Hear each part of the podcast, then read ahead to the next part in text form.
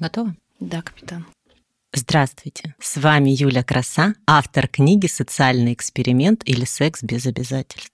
Я хочу поговорить с вами о теневой стороне личности, табуированных темах и тайных, порой подавляемых сексуальных желаниях и фантазиях.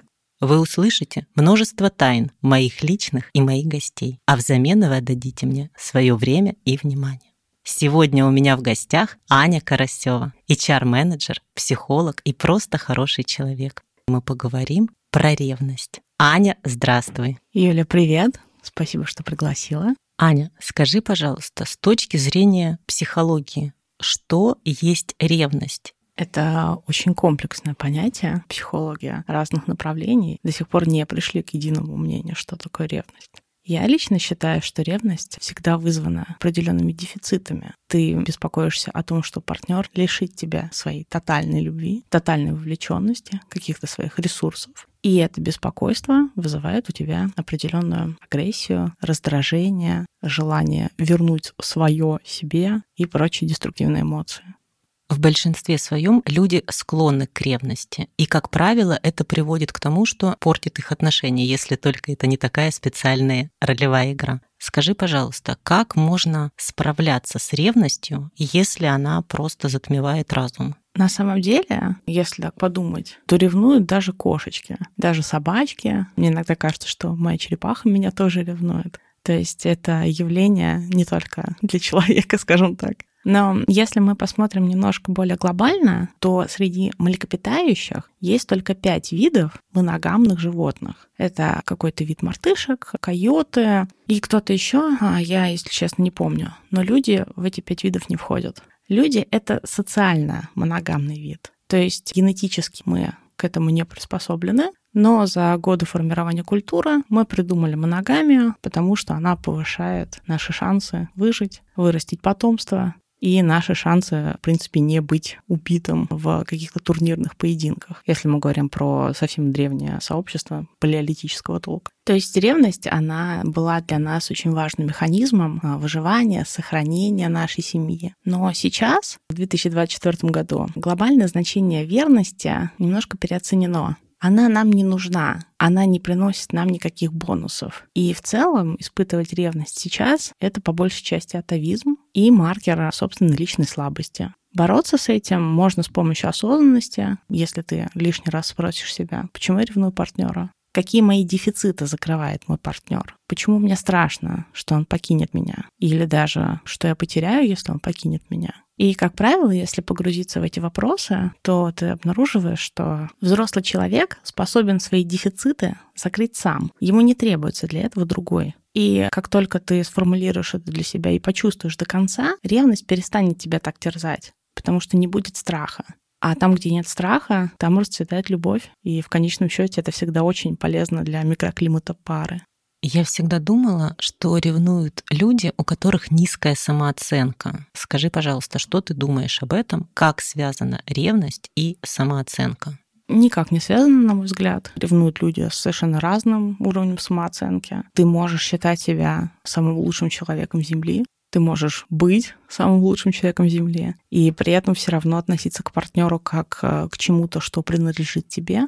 И, например, если у тебя угонят машину, ты же будешь переживать из-за этого. Даже если у тебя хорошая самооценка, ты не хочешь, чтобы тебя угнали твою машину. Если воспринимать партнера как ресурс, который закрывает какие-то твои дефициты, ты будешь испытывать сильную ревность при мысли о том, что кто-то может у тебя его увести. Да, безусловно, я не хочу, чтобы что-то случилось с моей машиной, особенно когда так холодно в Москве, и на машине гораздо комфортнее передвигаться. Но все таки партнер это не автомобиль, у него есть свобода воли, и он сам волен выбирать, с кем ему быть, с кем ему проводить время, кому дарить свое внимание. И если ему с тобой хорошо, ну, он может походить, посмотреть, нагулять аппетит и вернуться домой. Я с тобой согласна, но боюсь, что твои слушатели с нами могут не согласиться. Мне кажется, что люди не хотят давать своим партнерам необходимой свободы, там, нагуляться, попробовать другое, потому что они боятся сравнения. И опять же, это не вопрос самооценки, или даже это не всегда вопрос самооценки.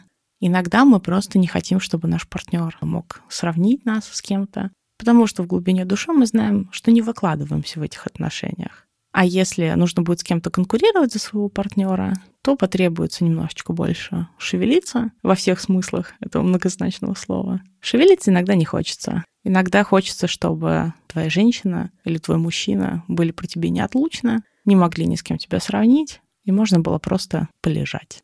Ты меня поставила в тупик. Скажи, пожалуйста, ты сама ревнивый человек? Я думаю, что нет. Ты проверяла это? Был ли такой момент, когда твой партнер дал тебе повод для ревности? Мой текущий супруг не дает никаких поводов для ревности, но это просто потому, что мы настолько подходим друг к другу, что, если честно, ни мне не хочется смотреть на сторону, ни ему как будто бы не хочется. Но в предыдущих моих отношениях мои партнеры имели контакты на стороне. Один даже имел параллельно мне другую постоянную любовницу. И в определенном смысле меня это не заботило, потому что, во-первых, возвращались-то всегда ко мне, во-вторых, у меня нет какого-то однозначного дефицита, и, соответственно, нет страха, что меня покинут. Ну да, если от тебя ушли, это неприятненько в плане логистики, наверное, так. Да, нужно опять ходить по свиданиям, это занимает время. Это в определенной степени может быть травма, если расставание не экологично, и нужно будет как-то эти эмоции утилизировать, что тоже дополнительный труд. Глобально никто этого не любит, потому что мы все больше ленивые. Но в целом измена партнера, она никак не влияет на тебя настоящего. Ты не становишься от этого хуже ты не становишься от этого бракованным. И мне кажется, что если бы мы разрешили нашим партнерам свободно любить, то можно было бы избежать миллиарда убийств, драк, драм, тяжелых депрессий. Просто разрешить себе и другому быть свободными в любви.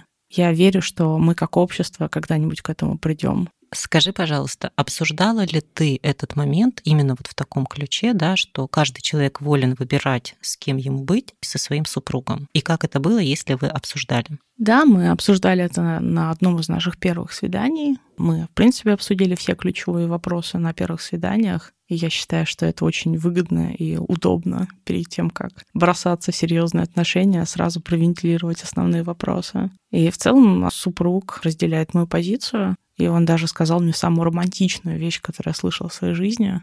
Он сказал мне, что если я однажды загуляю, а потом рожу ему условно чернокожего ребенка, он все равно его примет как своего, потому что он меня очень любит. Это действительно очень романтично, и не каждый мужчина на такое способен. Да, и я стараюсь платить ему зеркально. В целом, я тоже знаю, что если однажды у моего супруга появится ребенок на стороне, я тоже его спокойно приму, потому что мы вместе не для того, чтобы спасать друг друга или затыкать друг другом какие-то дыры. Мы просто любим друг друга, и поэтому не ревнуем.